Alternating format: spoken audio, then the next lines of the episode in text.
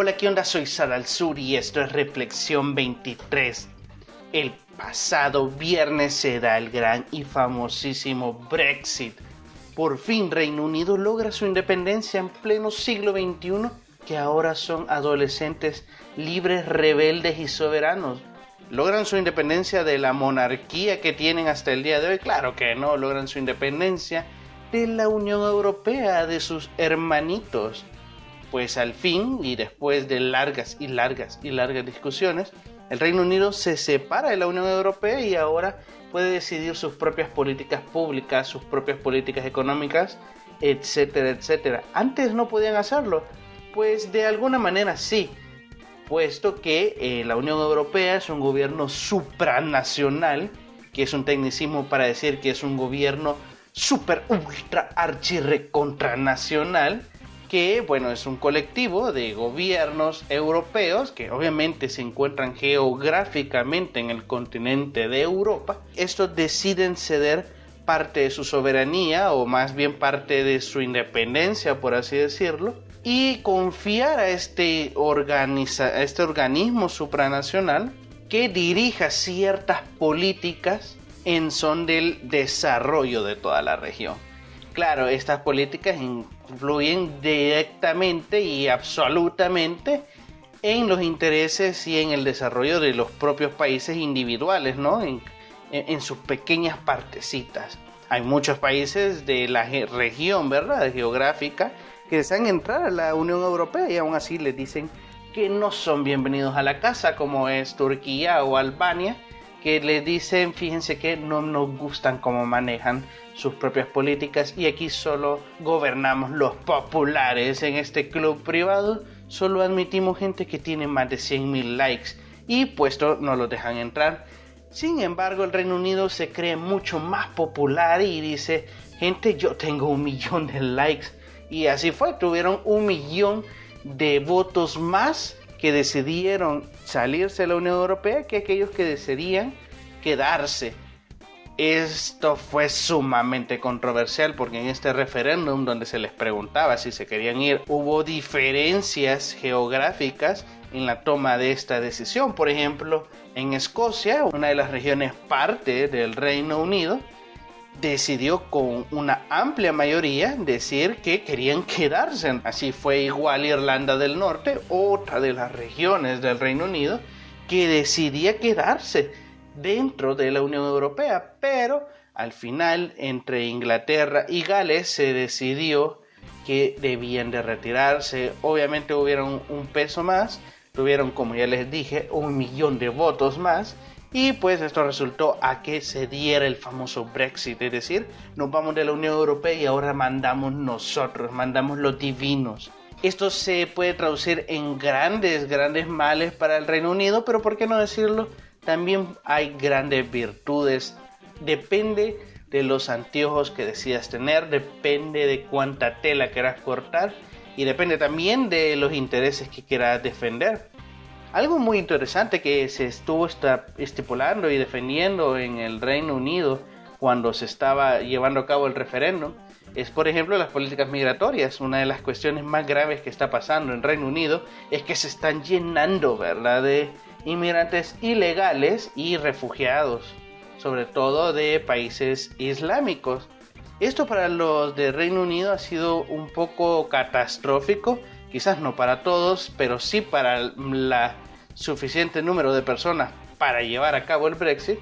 Y es que los migrantes ilegales están invadiendo, por así decirlo, o en las palabras de esta gente, todo Reino Unido de una forma desordenada, descomunal y que realmente eh, levantan muchos índices de xenofobia y racismo en parte también tienen razón, no en el sentido de que no quieran a los islámicos o que no quieran más migrantes, sino que ellos aducen de que al igual que Canadá y Australia, quisieran manejar la inmigración de una forma más ordenada y más pacífica y de una forma más filtrada, es decir, no recibir al montón de gente solo por recibirlo, recibir guacaladas de personas migrantes, sino que recibir personas que aporten al desarrollo del país, aporten al bienestar de la gente y sobre todo que no tengan un antecedente criminal.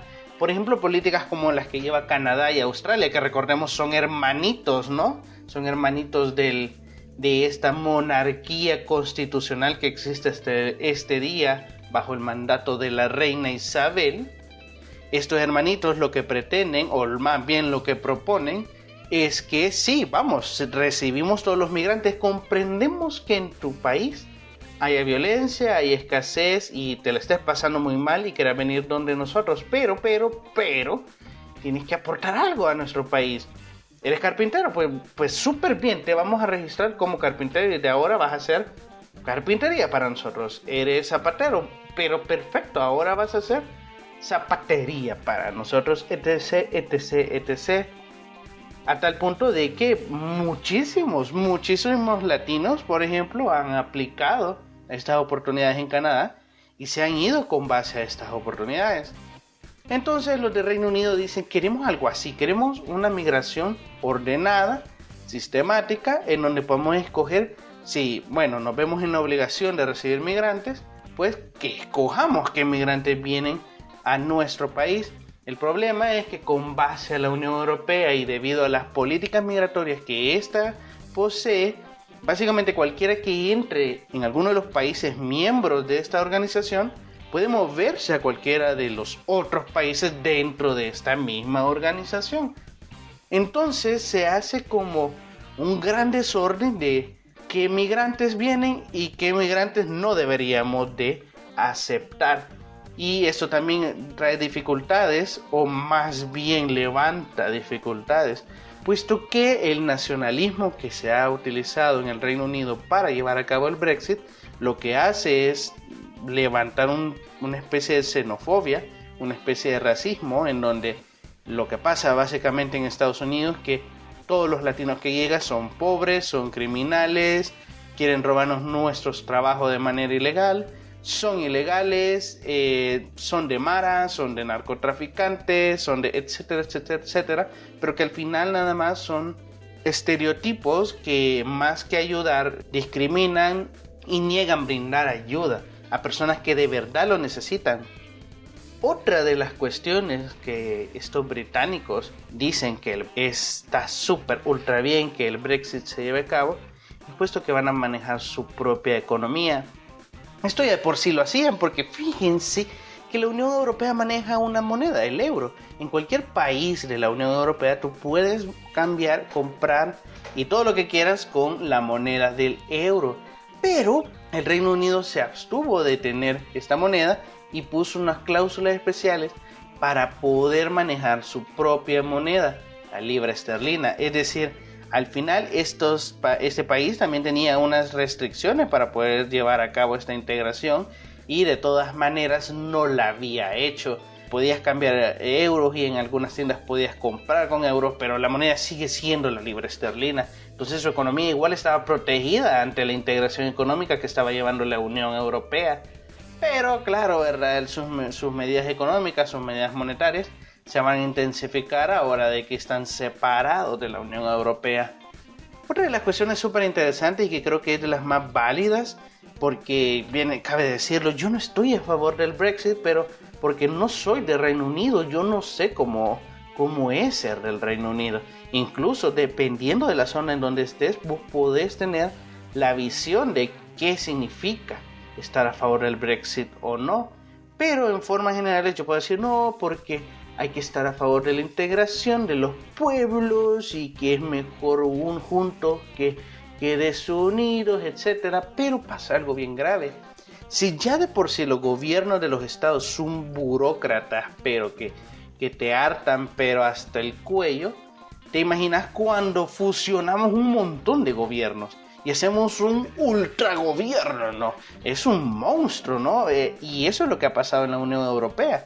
La organización que maneja este ente super ultranacional es una burocracia, un burócrata, pero que te harta y a tal punto de que las decisiones que se llevan en el seno de la Unión Europea que afectan a todos los países, no se sabe ya a, ser, a ciencia cierta quién decidió, quién fue el que el último que tomó la palabra. Pareciera que fuera como una máquina en donde se aprieta un botón y a kilómetros de distancia, eh, pues no sabes si tira agua, si tira luz, si se apaga algo, no sabes, solo sabes que aprieta botones. Pero con el tiempo te vienes a dar cuenta que eso tuvo influencia en tu vida. Por ejemplo, tú puedes saber qué diputados son de tu país, qué diputados participan en la Asamblea Legislativa de tu país y tienes como ese cierto recelo de quién apoyar y quién no. Pero cuando te vas a instancias como la Unión Europea, ellos no tienen una relación directa con sus eurodiputados. Hay una asamblea, digamos, general, en donde participan todos los países miembros de la Unión Europea y cada país manda ciertos diputados que se eligen supuestamente en votaciones libres directas y con sufragio secreto, ¿no? Pero eh, al final estos eurodiputados, como son uno entre cientos, porque cabe decir lo que son más de 700 eurodiputados, ¿dónde vas? O sea, realmente ah, esta gente decide por el por toda una región geográfica y claro, estos son los problemas que trae la democracia. Hay un video que eh, explica muy bien Why Maps que está en, en YouTube, lo puedes buscar como Why Democracy. Es muy muy bueno en donde realmente replantea si la democracia como la conocemos está bien o está mal y me encantaría y sin duda lo voy a hacer en otro episodio del podcast de analizar realmente si la democracia nos funciona o nos está jodiendo más de lo que nos imaginamos. Y esto es un claro ejemplo en donde hay tantos filtros y hay tantas personas involucradas y es un sistema burocrático tan pesado que al final no sabes si esto está sirviendo o no y pareciera todo lo contrario porque no sabes a quién echarle la culpa. Cuando estas políticas afectan a tu país, no sabes realmente a quién echarle la culpa. Y esto yo lo puedo entender porque, por ejemplo, eh, soy de un país centroamericano y tenemos el sistema de integración centroamericano en donde es como un símil de la Unión Europea, pues el sueño de Centroamérica es volverse a reunificar, que todos los países, estos mini países que tenemos, volvamos a ser una sola república y tenemos este Parlamento Centroamericano en donde van también diputados a participar, ¿verdad?, de esta asamblea. Pero pregúntenle a cualquier centroamericano, tomen cualquiera al azar y pregúntenle que diga el nombre de aunque sea un diputado del Parlacen. El 99% le va a decir que no saben y el otro 1% va a ser porque es un primo o un familiar el que es el diputado del Parlacen no conocemos a los diputados del Parlamento Centroamericano y es porque el Parlamento este no nos funciona, no sabemos qué hacen. Son un ente tan burocrático que al final nos hace de desmeritar la integración. Y creo, pues no lo sé, no soy europeo, pero creo que algo así ha de pasar, o al menos es lo que nos manifiestan muchas personas que están en contra de la Unión Europea al final, esta unión nada más es un alimentadero para políticos que no hayan que hacer con su vida, ¿verdad? Es tener un gobierno sobre otro gobierno por si era, por si faltaba poco, vamos. Y creo que también una de las grandes, grandes problemáticas que presenta la Unión Europea y una de las cuestiones por las que algunos grupos de izquierda, ojo, porque esto no solo es una idea de la extrema derecha, el Brexit, de salirse de, la Unión Europea. No, no, no. También es una idea de izquierda de que la Unión Europea al final está manejada por entes financieros que buscan el interés de las grandes corporaciones de Europa y no busca el interés de las minorías. Son básicamente hijitos o primos hermanos del Fondo Monetario Internacional o del Banco Mundial en donde estos grandes entes financieros nada más manejan el capital de la Unión Europea, de los países que conforman la Unión Europea, y los manejan a su antojo. O peor aún, tienen medidas neoliberales que se las imponen a países, así como sucedió en Grecia, por ejemplo, y al final lo único es que joden más al país con estas medidas que como estaban. Entonces, los del Reino Unido dijeron, realmente queremos estar aquí. Ahora bien, tenemos que decir la verdad, tienen muchísimas más ventajas estar en la Unión Europea. La libre movilización, tú puedes ir a cualquier país que esté dentro de esta organización. tú puedes estudiar, trabajar, convivir, lo que quieras, como si fuera un super gran país.